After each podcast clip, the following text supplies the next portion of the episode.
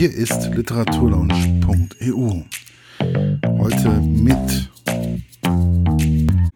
heute mit der Chorkonzertkritik. Der Abschied eines großen Chorleiters. Jan Hoffmann verlässt das Stadttheater. Nach 25 Jahren war am 6.7.2023 ein schwerer Tag für Menschen, die Chormusik oder vielmehr Musik in jeder Form lieben und aus Gießen kommen. Jan Hofmann geht als Chorleiter nach Dresden an die Semperoper und ganz ehrlich, ich kann es verstehen, aber trotzdem bin ich traurig. Aber langsam. Ich sollte, glaube ich, von vorne anfangen.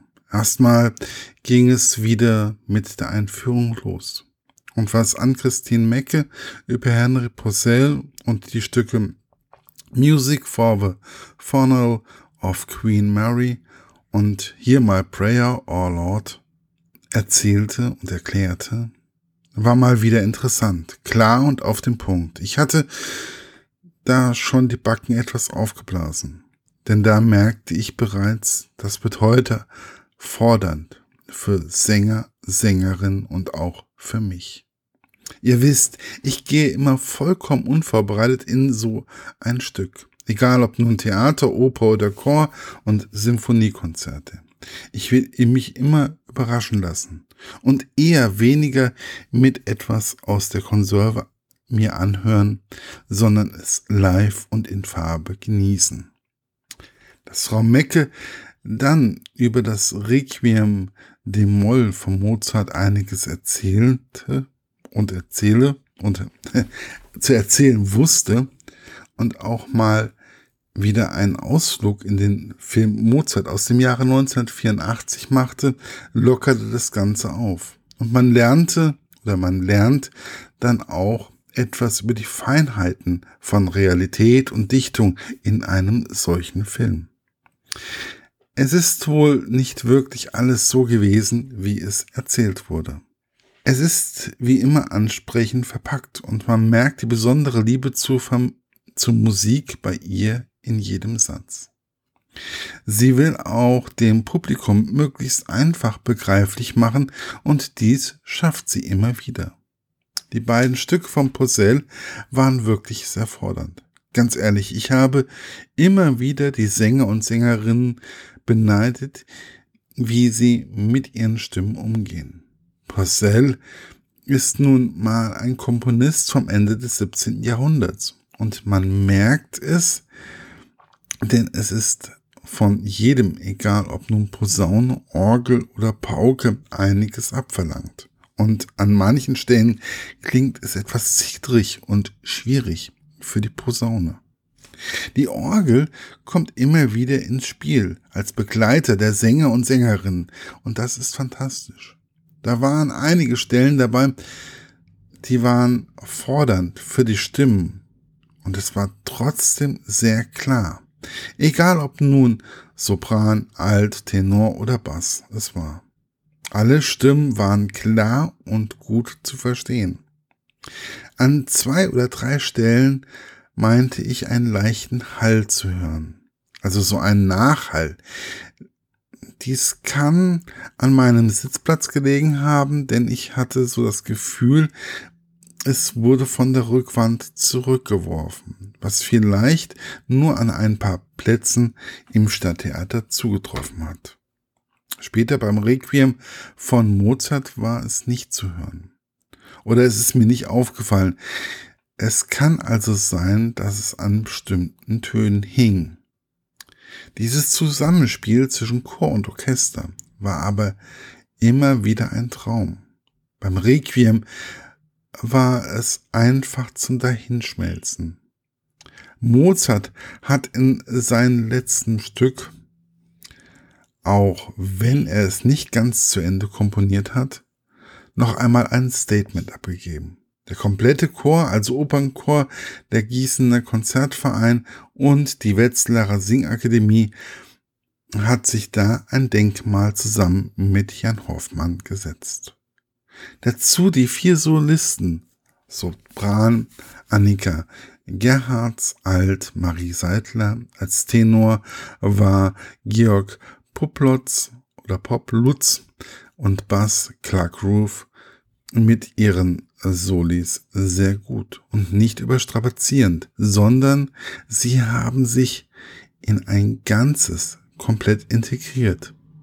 Und es war für alle, die dort musiziert haben, fordernd. Aber, und dies muss ich nun auch mal sagen, Jan Hoffmann hat das alles locker und leicht dirigiert. Und jeder Musiker wusste ganz genau, was gefordert war. Es war wie ein, eine gut geölte Maschine. Ich glaube, nach 25 Jahren wusste wirklich jeder Musiker, wie der Dirigent vor ihm denn so tickt. Und dann komme ich zum Abschied. So ein Requiem ist ja auch zum Abschied nehmen gemacht. Gott sei Dank ist ja Jan Hoffmann nicht gestorben, aber er geht nun mal nach Dresden. Und wie das so üblich ist, müssen sich alte Weggefährten einfach auch verabschieden. So war es sehr gut, dass Herr Hofmann im Publikum Platz nahm und Simone Ster nur kurz etwas zum Besten gab. Denn wie hat Frau Ster es richtig erkannt, es gibt Menschen, die länger mit ihm zusammengearbeitet haben. Und so kam dann Katrin Miville auf die Bühne.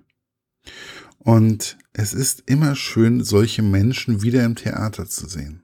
Und wenn sie dann auch noch gut reden und einfach den Menschen hervorheben und sich in dem Moment selbst nicht so richtig wichtig nehmen, dann kann man davon ausgehen, dass es eine gelungene Rede für den Menschen ist, der verabschiedet wird. So gab es dann auch mal einen kleinen Lacher hier und dort und es war eine herzliche Atmosphäre im kompletten Theater. Michael Hofstetter verabschiedete sich auch per Video. Martin Gärtner verabschiedete sich zusammen mit dem Opernchor mit einem Ständchen zum Abschluss. Es war einfach ein rundherum gelungener, menschlich und musikalisch stimmiger Abend. Ich muss mich einfach Herrn Hofstetter anschließen. Der meinte, dass Jan Hoffmann in Dresden Erfolg als Chorleiter der Semperoper haben wird. Ich kann es mir auch nicht anders vorstellen. Wenn man für etwas wirklich brennt, dann hat man Erfolg. Vielleicht nicht immer finanziell, aber man hinterlässt Spuren. Wie mein Musiklehrer Karl Theo Sames, der für seine Chöre gebrannt hat oder viele andere Chorleiter und Dirigenten, die für ihr Tun einfach brennen und Spuren bei den Menschen hinterlassen, im Kleinen und im Großen. Egal, wo ich hingehört habe in den letzten Wochen, überall war nur Gutes über Jan Hoffmann zu hören. Man hat auch bei den Sängern die ein oder andere Träne gesehen, oder zumindest schien es mir so. Menschen, die Musik und Kultur lieben und Menschen lieben, hinterlassen immer Spuren. Und ich glaube ganz fest daran, dass sich, dass er sich nicht verändern wird. Und mit der Wärme und Herzlichkeit, von der man erzählt hat, auch in, auch Dresden im Sturm erobern wird.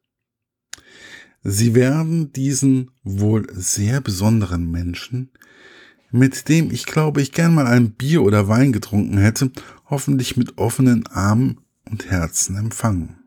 Er hat es verdient. Viel Glück wünsche ich ihm und liebes Dresden, behandelt mir so ein Menschen gut.